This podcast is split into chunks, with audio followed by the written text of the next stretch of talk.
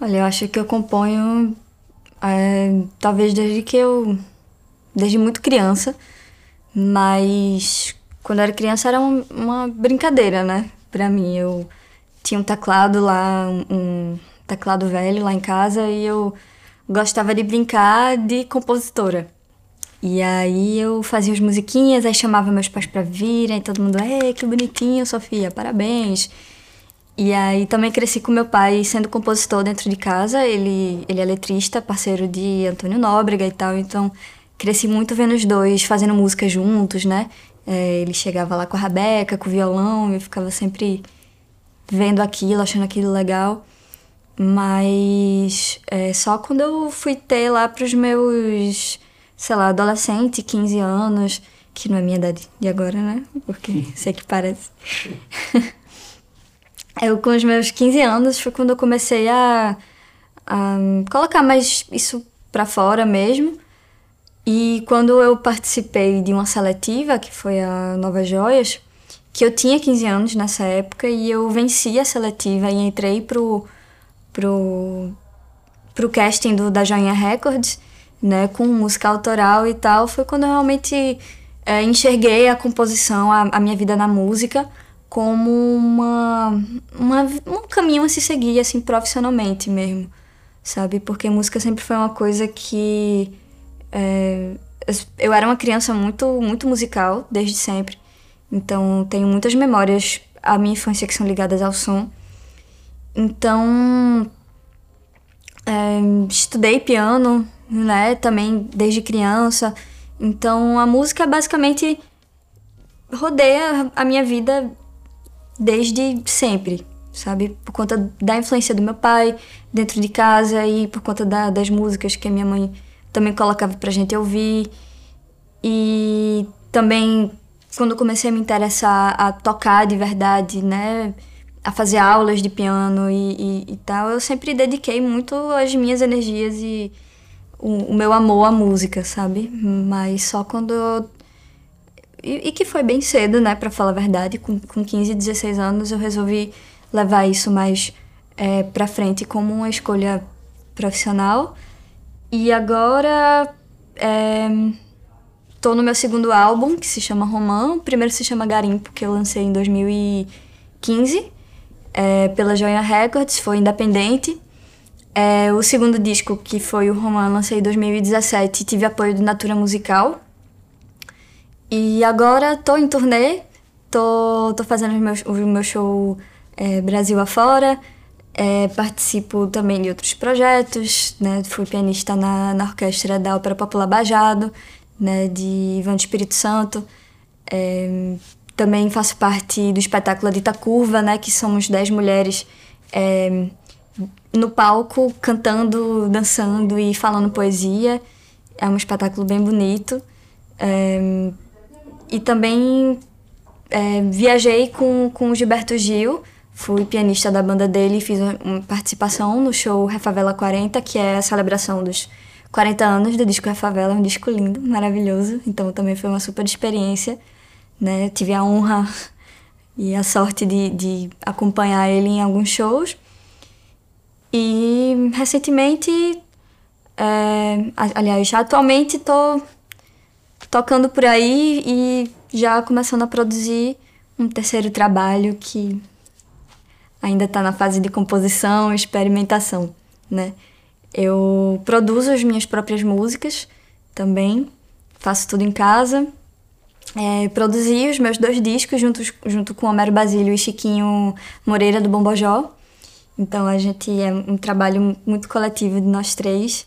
É, e esse meu segundo disco, o Romã, ele fala muito sobre, sobre a questão feminina, sobre é, um, um processo de reconhecimento né, interno meu enquanto mulher. Então eu trouxe é, cinco mulheres, cinco poetisas, né, diferentes de, de, de, alguns lugares do Brasil. Tem mulher daqui de Pernambuco, tem é, de São Paulo, enfim, juntei e musiquei os poemas dessas mulheres e foi o que se tornou o romã. E, e tô nessa explorando romã e me envolvendo no que tiver para me envolver. E é isso. basicamente. Bem, eu cresci ouvindo muito Simon Garfunkel, é, que, que acho que foi. É, e Beatles também, então acho que são as minhas duas primeiras, sei lá, referências é, de harmonização, né, de várias vozes, é, e que eu carrego comigo até hoje, assim, porque quando eu comecei a, a, a, produzir música, quando eu comecei a fazer música em casa, né, que, que eram as gravações caseiras que eu fazia e postava no, naquela plataforma no SoundCloud, né, é, eu não tinha equipamento, não tinha condições de, de, de fazer o que eu queria fazer, né, com bateria, com piano, não sei o quê. Tinha o meu piano em casa, mas é, eu, eu não tinha microfone, então o microfone que eu tinha era um de, de headphone que não pegava o, o som do piano direito, então era horrível. Então eu é, comecei a, a fazer os instrumentos que eu queria fazer com a voz. E isso acabou se tornando uma característica muito presente na, na, na, na minha música, né? Que eu faço várias camadas de, de, de mim mesma. e que surgiu mais como uma necessidade de, de, de não ter recurso para gravar o que eu queria e acabou se tornando uma coisa é, bastante presente, né? E que acho que eu trouxe muito de, de, de ir pro interior ouvindo essas pessoas no carro junto com a minha mãe, sabe? É, ouvia muito também a, a Janis Joplin, ouvia muito é, Cássia Eller, Elza Soares. Nossa, eu me lembro a primeira vez que eu vi Elza, Elza Soares, eu levei um susto. Perguntei, mãe, o que é isso? Como é que ela faz aquilo com a voz? Ela, ah, minha filha, sabe? É... E também eu cresci muito ouvindo Antônio Nóbrega, né? dentro de casa, e então desde pequena que eu ia aos shows, que eu via todo o processo acontecer, sabe, lá dentro de casa. E, e depois o resultado no show né, no Teatro Santa Isabel e eu achava aquilo incrível, né, no Teatro da UFPE. É... E também como, como uma pianista, né, que eu, um, toco piano erudito, então eu estudei muito Debussy, Chopin e então acho que tudo isso vai, vai influenciando também. É, eu ouço muito Bjork, acho que Bjork é uma das minhas principais influências hoje em dia. É, a Suzanne Sunford também, que é, nossa, incrível. É, assim, principalmente mulheres, né, que, que, que fazem esse, esse som mais. um pop eletrônico um pouco mais. É, mais canção, mas também um pouco mais experimental, digamos assim. E também, desde sempre, escuto Madonna, amo Madonna é um, ouvir os discos de Madonna, assistir os shows de Madonna para mim são aulas, sabe? De então várias referências de, de mixagem, de, de produção que eu faço em casa. Eu presto muita atenção no que é que Madonna faz, sabe? E tem uma pessoa que, que que é uma cantora aqui brasileira, na verdade ela é de São Paulo, que é a Labac. Ela. Eu conheci Labac em 2016, ou foi 2017, não sei. Eu conheci o trabalho dela, né? E aí depois a gente se contactou pela internet e fomos conversando e tal. E aí ela fez, ó, oh, vamos tocar junta. Aí eu, vamos.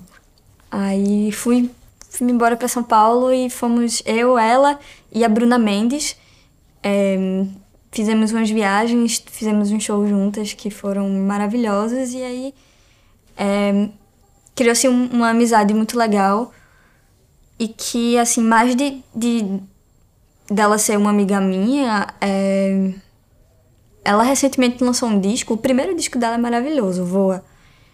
É, mas ela lançou um agora, que é o Lux, lançou esse ano. Cara, tá lindo, lindo, lindo, lindo eu, eu ela vinha me mostrando umas coisinhas assim e tal, eu dava uns pitacos, ah, Lari, tá legal aqui e tal, mas aí ela mesma que produziu tudo sozinha, sabe? O que isso, eu acho isso incrível, porque a gente vê muito pouco isso acontecer, das mulheres produzirem elas mesmas, sabe? E assim, mesmo que, que, que eu, eu faço as minhas músicas, eu faço os meus beats, minhas bases, tudo sou eu que faço, eu levo pro estúdio e trabalho junto com, com outras pessoas, né? Não, Larissa fez tudo só. E eu achei isso, nossa, incrível, porque o álbum tá super bem produzido, sabe? E é lindo. É lindo, muito lindo. E, e o que eu gosto nela também é que ela também toca só. Ela põe os sintetizadores, uns, uns controladores, guitarra e faz o show também toda sozinha, né? Que é o mesmo formato que eu faço, sendo que com, com o piano, né? E aí, obviamente que a, a, a química bate, né? Mas acho que Lari é hoje uma pessoa muito relevante no cenário nacional, mesmo por tudo que ela representa, né, por ser uma mulher que tá sozinha no palco, que tá à frente de absolutamente tudo que ela faz, tudo. E musicalmente também é lindo, sabe? Então eu recomendaria escutem Labaque, porque tá bonito o que ela tá fazendo. Vou ouvir. Massa, acho que foi, né, Guto? Acho que foi.